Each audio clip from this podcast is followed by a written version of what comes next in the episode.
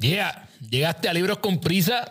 Yo soy Carlos Figueroa y en este podcast te comparto eh, los libros que han impactado mi vida de una manera o de otra y te los resumo en menos de 15 minutos. Así que si tú eres de las personas que les encanta aprender pero no tienen tiempo para leer, este podcast es para ti. Lo único que yo te pido es que por favor, si te gusta este contenido, mano, ayúdanos a crecer.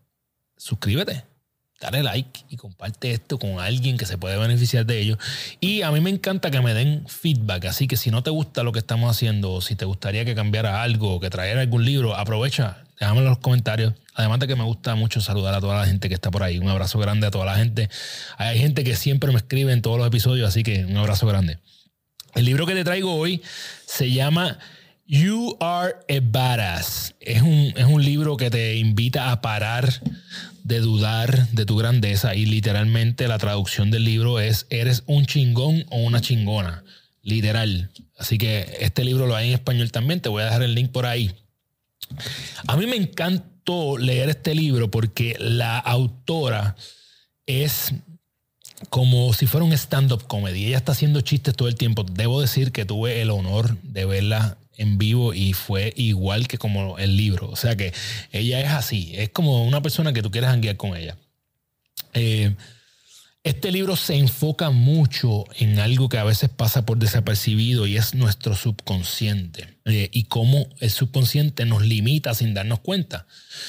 Nuestro, nuestro subconsciente tiene el plano de lo que fue, de lo que es y será nuestra vida. Entonces nosotros a veces no nos damos cuenta de lo que nuestro subconsciente hace.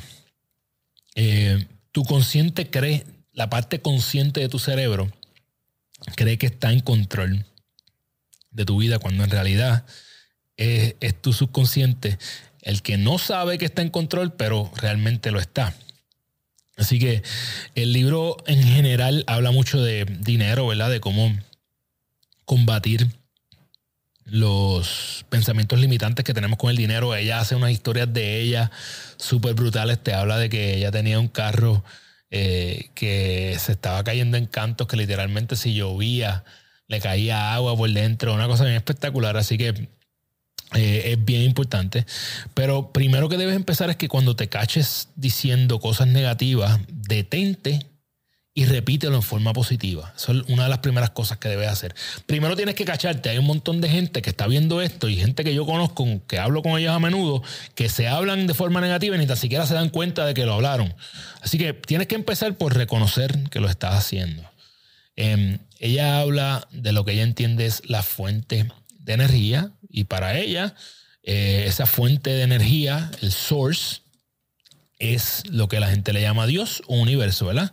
Ella eligió el nombre de la fuente de energía y que nosotros estamos hechos de lo mismo que el universo y que la energía vibra a cierta, frecuencia y nosotros vamos a atraer lo que vibre a la misma frecuencia que nosotros eh, y vamos a repeler todo aquello que no esté a esa frecuencia. Para mí eso no es... Eh, peritismo ni hocus pocus, como yo le llamo, sino que es ciencia, es real, es biológico.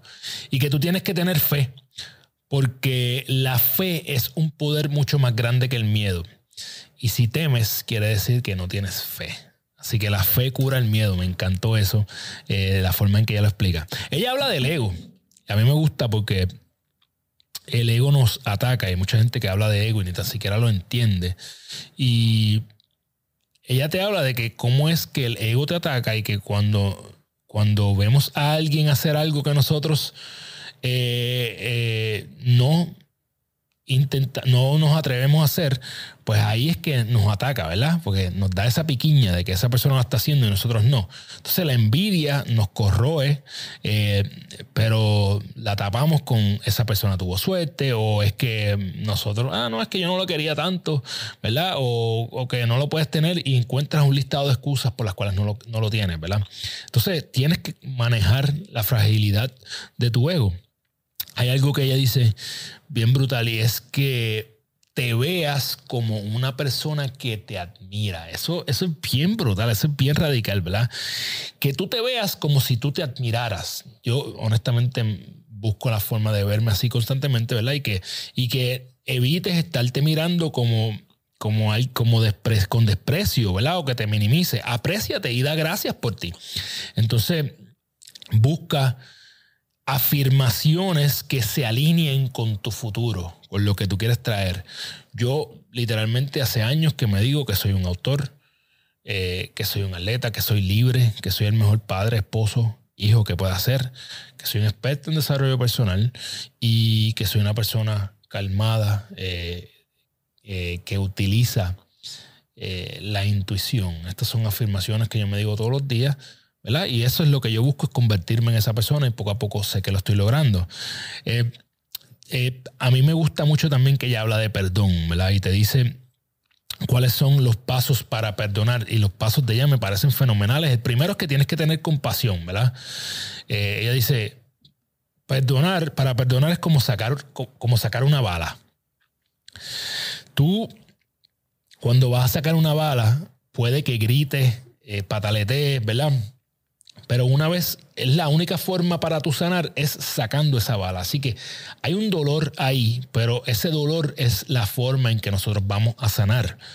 Eh, cuando vayas... Mamitas y papitos, si tus chicos están enfermos y no quieres hacer largas filas en el pediatra, búscame en Instagram como doctora Wisco. Ahí encontrarás el enlace para hacer una cita de manera virtual perdonar, saca a la otra persona de la ecuación. ¿Qué significa esto? Que hay veces que nos molestamos porque las personas hacen algo y lo que nos molesta no es lo que hizo, sino la persona. Y si tú sacas a esa persona de la ecuación, entonces va a ser mucho más fácil eh, perdonar la situación, sanar la situación. A mí me ha pasado mucho, me pasa más a menudo de lo que parece, que, que ¿verdad? Este, decido eh, eh, a veces molestarme por cosas que lo que me molesta no es la situación, sino la persona. Entonces, si tú eliminas eso y pusieras a otra persona ahí, actuarías igual y eso te ayuda a recapacitar. Elige ser feliz en lugar de tener la razón. Algo sumamente crucial. Y cuando quieras, cuando buscas la forma de perdonar algo, ¿verdad? Tienes que mirarlo de todos los ángulos posibles, porque hay veces que estamos perdiendo la perspectiva y solamente lo queremos ver de nuestra manera, pero si lo ves de la manera de otra persona, tal vez lo verías con una perspectiva distinta. Y eh, lo que diariamente nos molesta usualmente son cosas insignificantes, son pendejadas, son bobadas. Si tú reconoces que hay veces que nosotros estamos molestos, molestas, encojonados o encojonadas, variadas, como tú quieras decirle, por cosas que son insignificantes, si tú reconoces eso, mano, tu vida va a transformarse porque vas a dejar de molestarte por estupideces. Eh, cuando tú decides, cuando tú decides subir tu nivel, encuentras las maneras de hacerlo. Pero primero tienes que decidirlo. Así que tú tienes que tomar la decisión si quieres subir tu nivel o no. Me parece importante que tú reconozcas eso, que tú lo decides y después tú buscas la forma de subir ese nivel. Eh, ella, como les dije al principio, habla mucho de la vibración y del dinero, ¿verdad? Y cómo el dinero es energía. Y tú estás repeliendo o atrayendo este dinero. Las cosas que haces con duda generan energía que repele. Así que si tú tienes duda con respecto a las cosas que generan dinero, definitivamente tú estás alejando eso que quieres. Y la fe es lo opuesto, ¿verdad? Es entregarte a eso. La fe es creer que algo va a pasar aunque tú no tengas esa evidencia. Así que la fe es lo que nos ayuda a atraer, ¿verdad? Porque tú sabes que eso va a pasar, no importa si tienes evidencia o no. Me encanta que ella termina hablando de que no importa lo que tú quieras manifestar en tu vida, lo primero que tienes que hacer es tener claridad.